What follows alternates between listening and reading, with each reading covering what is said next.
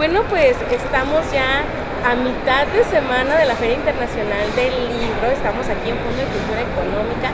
Recuerden que todavía el día de hoy y mañana jueves se va a abrir al público hasta las 3 de la tarde, así que no vengan temprano porque no van a hallar nada. Ahorita nada más es pabellón de, profesionales.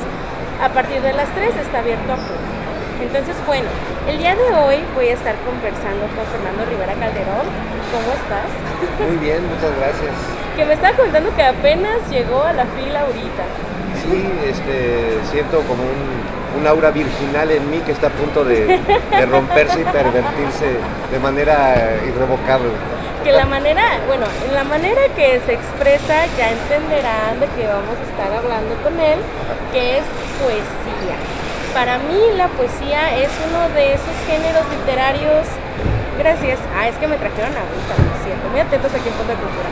Este, que eh, es uno de los géneros literarios que son de los más bellos, con los que más puedes jugar con las palabras, pero también lo más difícil, porque tienes que aprender no solamente un lenguaje para ellos, sino saber cómo utilizar las palabras, que tienes muchísimo menos palabras, letras que por ejemplo una novela, un ensayo, y aún así tienes que dar un mensaje que también tu libro no solamente, para quien piense que la poesía solamente es romántica, no es cierto. Cuéntanos de esta antología, por favor. Bueno, pues eh, La Música del Fuego es eh, una antología poética eh, temprana, porque habitualmente las antologías se hacen cuando los autores pues, ya, ya están con un pie en la tumba, entonces hacen su Pues la verdad es que sí. En este caso, en realidad, es una antología que surge de que yo quería publicar mi más reciente poemario que se llama La Música del Fuego, y a la hora de platicarlo con la gente del fondo, se acababa de vencer el contrato de mi poemario anterior que se llama Llegamos tarde a todo, que lo había publicado Almadía, y me propusieron en el fondo que por qué no pues los publicaba juntos, porque la música, digo, llegamos tarde a todo, es un libro el que le fue muy bien, con, sobre todo con el público más joven, y entonces pues decidí juntar esos dos libros y unos cuantos más pequeños como Juan Gabriel, Cinturón de Asteroides y Electrodomésticos y un libro de epitafios eh, que es la parte que cierra el libro, donde pues exploro diferentes eh, frases que me gustaría que tuviera mi tumba, eh, para que no me pongan lo que escriba otro güey, sino lo que escribo yo. Y bueno, son poemas que se vienen cocinando desde hace muchos años, que vienen de obsesiones casi de mi adolescencia, algunos poemas incluso pues vienen de viejos poemas que he ido trabajando, trabajando, trabajando a tal punto que han llegado a esta época desde el chamaco que era yo que sigue siendo. Y que sigo siendo porque sí de algún modo mantengo, este libro es una prueba de que pues eh, mantengo un espíritu lúdico hacia el, hacia el lenguaje. Para mí escribir poesía, como bien te lo dices al inicio, es una manera de jugar con las palabras y es un juego muy serio como jugamos los niños, porque cuando un niño juega, juega con toda la seriedad, pero juega. Eh, y el uso que yo hago del lenguaje, de las palabras y de los conceptos, pues es un uso completamente juguetón, como de un niño como que de un niño que ya sabe muchas cosas de la vida, pero que sigue jugando como si nada importara. ¿Y cómo fue revisitar tus, obras anteriores y que un libro que ya habías publicado con fondo de cultura? O sea, porque también eso es una parte importante. Escribiste un libro y ahorita que lo relees es como, a lo mejor yo no soy la persona que era en el momento que lo escribí. ¿Para ti cómo fue revisitar? Pues nunca, sí, nunca eres la misma persona. Es, es increíble cuando uno escribe libros porque aparentemente los, libros son aparentemente de uno y no es cierto cuando los, sueltas a la vida en las librerías, en las editoriales y te los reencuentras unos años después y lo lees, te das cuenta de que ese libro ya no es tuyo, que ya es el libro de un, de un extraño. Tienes ese extraño tú mismo hace dos años, que ya no eres igual. Por eso hay un poema que aquí hablo de que nunca se vuelve. En realidad volver es un mito. Siempre llegamos a un nuevo lugar, aunque sea el mismo. Porque, con otros Porque ya cambiamos nosotros, porque ya cambió el, otro lugar, ya cambió todo. Eh, hace poco leí en Twitter una frase de estas que ponen que decía, lo que extrañas ya no existe. Y me encantó, decía, ching, ¿cómo se me fue esa? Era para mi libro. Porque justo me encanta poder decir en pocas palabras cosas que te, que te hagan explotar por dentro. No soy un poeta de esos que se tiran largos choros, sino al contrario, me gusta como buscar con mucho cuidado las palabras exactas para poder causarte una explosión atómica en tu corazón. Sí, porque justo el poema, como les comentaba al principio, si a ustedes les gustan mucho los poemas, la verdad es de que la mayoría que encontramos, además de que ser románticos, utilizan a lo mejor unas metáforas super mega rebuscadas o ciertas palabras que es como, la verdad es de que no las voy a utilizar en mi día a día, pero con tu libro es un lenguaje no solamente sencillo, sino accesible. Entonces, ¿qué, qué comentarios podemos encontrar en tus libros? Porque les digo, no es una poesía de que nada más de que te amo y tú me amas a mí, o sea, no, todo lo contrario, también incluso hay un poco aquí, yo siento que de justicia social, de que hablas uno sobre los divorcios, entonces sí. son temas que van más allá de lo que pensamos que puede ser la poesía. Sí, bueno, es que mi, creo que cada poeta de algún modo establece en su poesía cuál es el rango que abarca. Hay poetas que son muy exquisitos y que solo hablan de ciertos conceptos filosóficos. En mi caso yo soy un poeta muy de la calle, muy visceral, muy sentimental. Sí creo ser un poeta del amor y del desamor, pero también de lo cotidiano. Entonces podrás encontrar poemas a los naufragios, poemas a, a las salas de espera, poemas a cosas que muchos dirían, esto no tiene poesía, pues sí, sí la tiene, eh, al olvido, a, los pastelazos de los payasos, o sea, hay poemas a cosas raras, pero que a mí me llaman la atención y que abordarlas desde la poesía, por ejemplo, hago un poema a, lo que significa terminar un libro y como cuando terminas un libro sientes un vacío horrible y el libro empieza a volar sin ti, es como un hijo. Y ya no es tuyo. Y ya no es tuyo. Entonces, este, yo siento realmente lo pienso así, que la poesía está en todos lados, en cualquier lugar donde tú decidas poner tu mirada y tu amor y tu, tu pulsión, tu locura, ahí va a aparecer la poesía, en donde menos te lo esperes. Que además de poeta eres músico. Sí, que es casi lo mismo, porque en realidad la, poesía para mí es como, como un canto seco. Eh, pensando que la música es esa agua que, que humedece y que hace que que los mensajes nos lleguen como, como una, pues eso, como agua fresca, como cuando oímos una canción que nos gusta mucho. La poesía es, esa es eso mismo, pero sin esa agua, está seca. La poesía se humedece cuando la lees, ¿no? cuando tú le pones tu, propia humedad, tu propio sudor, tu propia pasión, tus propios fluidos. es como, pues sí, como, como esas plantitas que le echas agua y de repente ya parece que está seca. ¿Cuándo creció? Y crece, de pronto y florece. Eh, me gusta mucho porque además pues, se completa el acto literario cuando alguien lo lee. Yo dejo, toda obra pues, está incompleta. El libro pues está incompleto ahí en la mesita de novedades y cuando alguien lo agarra, las referencias que tú traes en tu cabeza junto con lo que yo pongo aquí, ¡pum!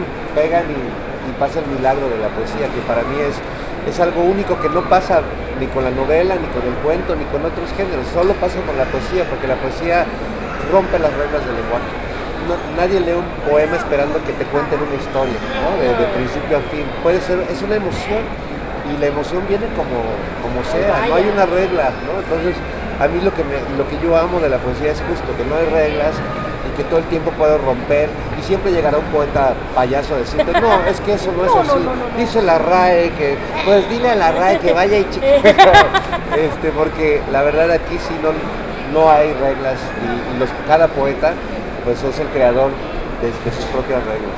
Y eso que me dices me encanta, o sea, hablando de los estilos de, la RAE y de las reglas, creo que estamos muy acostumbrados de que el poema es lo que nos han enseñado de, por ejemplo, Sor Juana, o lo que nos han enseñado de Jaime, o que nos han enseñado de Amado Negro, ¿no? O sea, como este tipo de poesía que a lo mejor no va conmigo y lo que tiene es que también yo creo que los libros lo que hacen es de que puedes encontrarte a ti mismo en ellos, ¿no? O sea, a lo mejor no me identifico con Sor Juana en 800, pero a lo mejor me identifico con uno de estos poemas de mi vida cotidiana. Entonces, ¿cómo fue para ti empezar a escribir poesía o por qué, por qué la poesía? Porque no es como que sea un género, entre comillas, porque no hay muchísimos poetas activos, pero también creo que es uno de los géneros más olvidados a veces. ¿Cómo fue ese acercamiento contigo? Pues fue muy bello porque tuve la, oportunidad de, desde muy, muy joven. ¿Qué estaba diciendo? ¿No han visto cantando? No.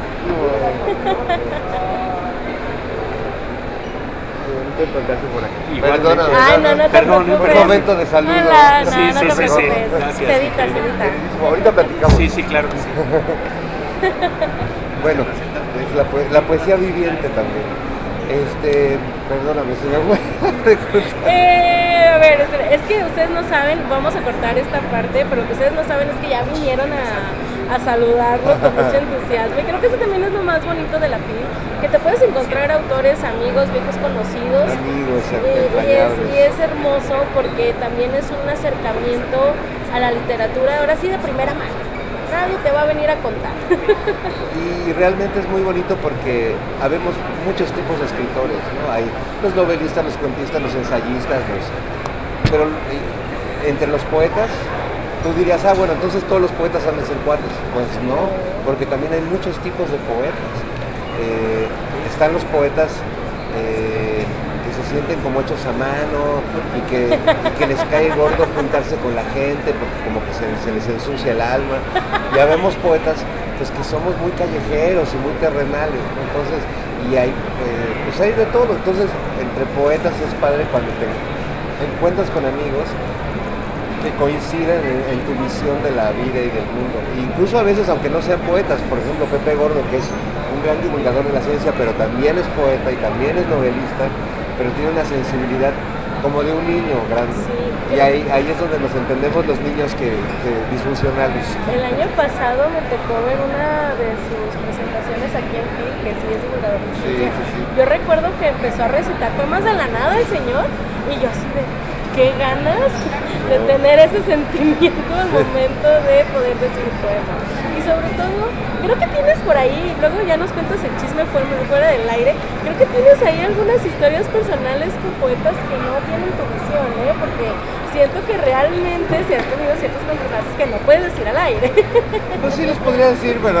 Pero nada ¿pa' que- qué? No, porque luego se los encuentra uno aquí y se, se enoja. Pero sí, eh, es curioso, pero eh, escribir poesía o novela o cuento, eh, no lo saben los escritores cuando empiezan a hacerlo, pero abarca más que solo escribir poesía. Es, como diría Dalí, toda una cosmovisión alrededor de lo que uno escribe, que se proyecta en todo lo que uno hace.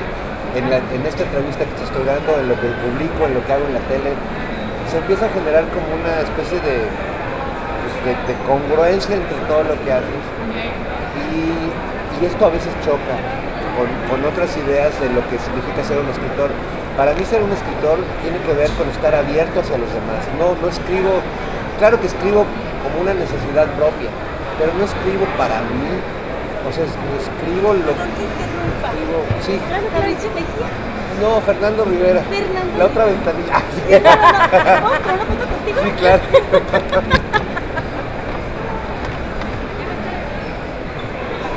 Gracias, gracias. Esquina baja, la otra Esquina baja. ventanilla. Este, le hubiera dicho que sí era Fabricio. Sí, soy. Sí soy. Mi libro. Este, diciendo que para ti quiere ser escritor era también abrirte a... Y ahí te fundaste. sí, no, bueno, estar abierto a, la- al- a los lectores, a la gente. A mí me gusta convivir con los lectores, me gusta, eh, me gusta leer a mis colegas, ¿no? Pero tengo colegas que no les gusta leer a nadie, ¿no? que solo leen a los clásicos porque los autores modernos no les llegan. Entonces, la verdad es que no me interesa ese tipo de escritor que quiere encumbrarse en su soledad y en su fama y en su riqueza. He tenido problemas grandes, por ejemplo, con algunos autores eh, que conozco además de muchos años porque no comparten conmigo que un escritor tiene una labor social eh, y que a veces hay que, por ejemplo, mañana voy a ir a una prepa aquí a compartir una charla eh, y siempre que vengo a la filia, a cualquier feria lo hago y lo hago de manera gratuita, comprometida. Porque son escuelas, digo, si me invitaran a la NAGUA, a Cualtec, pues les Pues cobro. sí, ¿no? Pero hay muchas escuelas que no pueden hacerlo y me parece muy bien. Y hay escritores que les molesta mucho que hagamos eso. Gente como Paco Taibo, como, bueno, como muchos autores. Y pues me parecen de un egoísmo muy radical, porque los escritores somos privilegiados en este país y tenemos un compromiso con, los jóvenes, con la gente. No podemos encerrarnos en nuestro castillo a, a cobrar regalías y no, porque si no, no funciona esto, no viene más gente a la fil. O sea, yo me he tocado, vengo, he venido los sábados a promover mis libros y muchos me dicen, ¿a qué vas el sábado si está lleno de chavos? Es horrible. Pues Por- voy, por eso, Por porque, está- quiero que los chavos me conozcan, que vean que los poetas no somos ese mamón que tú sí eres, encerrado en esa gente estirada, del ¿no? Hilton, güey, ahí, este, bebiendo solo. No, hay que estar con los lectores. Y creo que esto de la labor social es importantísimo porque pues estamos en un país que entre muchísimas comillas no lee, pero yo creo que no lee porque no hay un acceso real a veces Claro. a la literatura y a la cultura. Para ti, ¿cómo es el realizar estas actividades? ¿Te ha tocado alguno que tú digas, ya, ya cumplí con la misión que tenía para mí mismo? Pues mm, nunca podré decir que ya cumplí con la misión porque la misión es todos los días, pero sí me siento muy orgulloso, pues, ¡mua! de hacer, encanta, de hacer un gran trabajo, por ejemplo, con la Brigada para Leer en Libertad, que desde hace muchos años soy pues un aliado, porque ellos son un aliado de, mi país, o sea, gente como Paloma, como la gente que se la rifa por la cultura. Y no buscando hacerse ricos, no buscando posicionar a una industria editorial de otro país no, porque queremos que la gente lea más, porque queremos que la gente se informe, porque un pueblo bien informado es un pueblo más libre, es un pueblo más seguro, un pueblo más sensato. Yo amo, amo este país, me ha dado mucho, este país tiene una cultura hermosa y también he sido testigo de, de la discriminación, del clasismo, de cómo gente que tiene una carrera universitaria o tuvo privilegios eh, se burla o regaña a la gente más humilde o le dice, no, tú no sabes hablar, así no se dice, habla bien, ve a la escuela. eh, ay, no soporto Que eso también es esto". un- una parte de clasismo muy Un cabrón. clasismo horrible. Y, y yo, pues, tengo, vengo de una familia de clase media, pero tengo un, ala de mi familia, la familia materna, que mi, mi familia materna pues vivió en, en mucha necesidad y mi abuelita, que era un ser luminoso, pues era una persona muy humilde. Y yo cuando escribo, la verdad siempre pienso que mis poemas los pueda leer alguien como mi abuela, que no pudo tener una formación universitaria, pero que, que lo que yo escribo le llegue, o a mi sobrina que tiene siete años, que pueda acercarse a la poesía y no decir, ¿Qué esto, es esto? esto me aleja, no, esto me, me llama la atención, ¿no? Que mi madre, que tampoco es una académica ni nada, que pueda leer mis poemas y le llegue, y que un académico pueda leerlo y, y diga, ah, bueno, pues sí, es, sí es poeta Sí. este güey. O no, la verdad es que no me importa lo que digan los grandes académicos, porque no escribo para ellos, escribo para la, para la gente, para la gente con la que vivo, con la que crezco, a la que me encuentro y saludo cuando vengo a la FIL. Y la verdad soy muy feliz. Es raro un poeta feliz. Los poetas se Que azotan mucho. que Pero- los poetas siempre viven en miseria, los Sí, pobres. no, no, yo, o sea, la- mi miseria humana me la guardo para mi vida privada. Claro que hay miseria y tristeza en mi interior y azota y todo.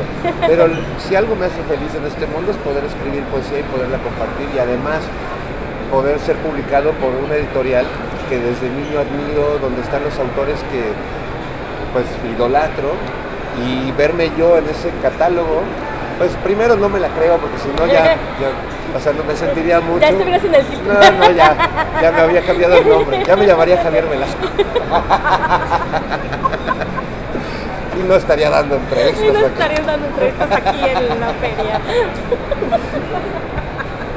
No, pero creo que sí es muy importante entender, o sea, ya extendiéndose un poco, me interesa mucho lo que dices de que los escritores sí son personas privilegiadas y al momento que tú tienes privilegios, tienes cierta responsabilidad y corresponsabilidad de lo que va a llegar a las manos de las otras personas, porque quieras que no, tú también estás formando opinión y estás formando educación a través de tus libros. Pues claro, y creo que la, la formación que puede dar, por, por ejemplo, la parte de lo que yo aporto desde la poesía, pues tiene que ver con una formación también como emocional, eh, una, una presentación, por ejemplo, a los lectores más jóvenes de una masculinidad, la mía en mi caso, pues no sé si usar el término de construida, pero es una masculinidad que se autocuestiona mucho. En, eh, mi poesía amorosa es una poesía ya de, no es de un machín del siglo XX, digamos, es de un, de un hombre Hablando de las curvas de la como mujer. tratando, tratando de reconstruirse y de entender qué significa ser hombre también en esta época. ¿no? Hay un poema muy largo sobre la pornografía que hago como todo un análisis de lo que, de lo que en lo que nos ha convertido, estar tan expuestos a la pornografía, que, que vemos el mundo de una manera tan porno que digo ahí que ya al final ya ni se te antoja coger porque, porque es, Estás sobreexpuesto. Sí, no, es el, el macro sobre todo, eh, pues te quita justo la, la función del, del erotismo, de, de- de descubrir algo que está velado, ¿no? La pornografía te muestra todo tan radicalmente que la verdad le quita el encanto a lo que ves tan Sí, explícito, claro. ¿no? Y que lo ves desde temprana edad también. y que además lo ves y pues nos va modificando nuestra manera de, de relacionarnos y, y bueno y ahora que estamos viviendo una crisis en realidad de las relaciones humanas personales nadie sabemos ya cómo relacionarnos con el otro y prueba y error todo el tiempo entonces me parece un buen momento para reflexionar pues eso sobre el amor sobre el desamor pero desde otro lado ahí sí yo leo poetas como el mismo Jaime Sabines que admiro mucho pero Jaime pues es un hombre este, heteropatriarcal para los centristas del siglo XX. Muy sensible, sí, Pero también. pero, pero, pero todo eso está ahí, ¿no? La mujer como este objeto de deseo conquistable, que bueno, pues en este libro no, en este libro creo que hay otro planteamiento amoroso. También doloroso y azotado y lo que quieras, pero no desde... No, no, no, no, aquí no se van a encontrar a Arjona, pero patadas. No, por favor, no, no, no hagan eso. Está gente, ya, ya no lo prohibido. escuchen. Eh, tampoco lo escuchen, por favor. Y sobre todo, este, también además de tus libros, otros poetas actuales que nos puedas recomendar. Porque siempre un buen escritor es un buen lector. Claro. Bueno, poetas actuales, tengo dos poetas que son mis favoritas, muy jóvenes, mucho más eh, jóvenes que yo. Eh, Elisa Díaz Castelo, que ya, ya la ha publicado El Fondo, pero también tiene otro libro de poesía publicado por ahí en otra editorial. Híjole, me parece una poeta extraordinaria, muy, debe tener 33 años a lo mucho, es muy joven, pero es eh, fascinante. Y hay otra chava, oaxaqueña, Nadia López García, un encanto de chava y una poeta también extraordinaria, dolorosa, sensible. Me encantan ellas dos, son mis favoritas porque son, creo que un poco como yo, son las, bueno, Elisa es, es muy académica, pero tiene una poesía muy, muy natural, no, no pretenciosa, muy honesta y muy profunda. Entonces me, encantan ellas dos. Me gusta también pues lo que hace Cel Cabrera, lo que hace Marta Rodríguez Mega, o sea, puras chamacas. Ya de los, de los grandes, pues hay, hay muchos que admiro mucho. Este, yo por supuesto. No, deja, yo no, yo no me cuento ahí, no, más bien Elias Nandino, Villaurrutia, este, el mismo Octavio Paz que me gusta mucho, ya no digamos este, Neruda, Pessoa, este, Borges, ¿no? La poesía de Borges me fascina. Pero bueno, hay poetas de los clásicos, hay muchísimos. Me gusta mucho hablar de los jóvenes porque creo que hay una buena generación de jóvenes poetas, en la que me incluyo porque aunque ya no soy joven, pues yo tardé mucho en poder publicar. ¿no? La verdad es que tardé mucho en que me abrieran la puerta, en que me creyeran. Muchos poetas pues, de- de elevados pues siguen cuestionándose si lo que yo hago es poesía. Cosa que a mí me da risa porque bueno, pues no, no les pregunté a ellos para hacerla, ¿no? La verdad no necesito de su No aval. fueron tus parámetros. No, no fueron mis parámetros. Y, y se me hace muy ridículo ponerte en la situación de, de tú decidir qué es poesía y qué no lo es. Yo más bien este, leo lo que me encuentro y hay cosas que me llegan y hay cosas que no me llegan. Pero no voy a decir, este no me gustó, no es poeta. ¿no? O sea, Bueno, ¿y algún mensaje, último mensaje que le quieras decir a nuestros radioescuchas? pues que como decía eh, Paco Taibo, uno eh, consuma la poesía porque no engorda. es este, el único alimento espiritual que, que puedes hacer dieta con él. Es como el reto keto, pero con poesía. Igual, ¿dónde podemos encontrar tus trabajos? Este, ¿Algunas redes sociales o lo tienes? Bueno, eh, sí. Eh, bueno, pues este libro que es mi antología, pues lo encuentran aquí en el fondo. Mis otros libros, eh, no sé si todos, pero Los mariachis callaron, mi novela y El ambiguo testamento, que son los dos más recientes, en Penguin Random House los encuentran. Eh, creo que el diccionario del caos ya está agotado, pero bueno, si lo encuentran, cómprenlo porque es una joya. Y estoy en Twitter como arroba monocordio, bueno en X como arroba monocordio, este, en Instagram como Fernando Rivera Calderón, igual en Facebook. Y pues ando en la calle, es, de- donde más me encuentran encuentran en la calle. es en la red social principal que es la calle, la avenida Poetas de la FIL, De literal. cuentistas y acá andamos.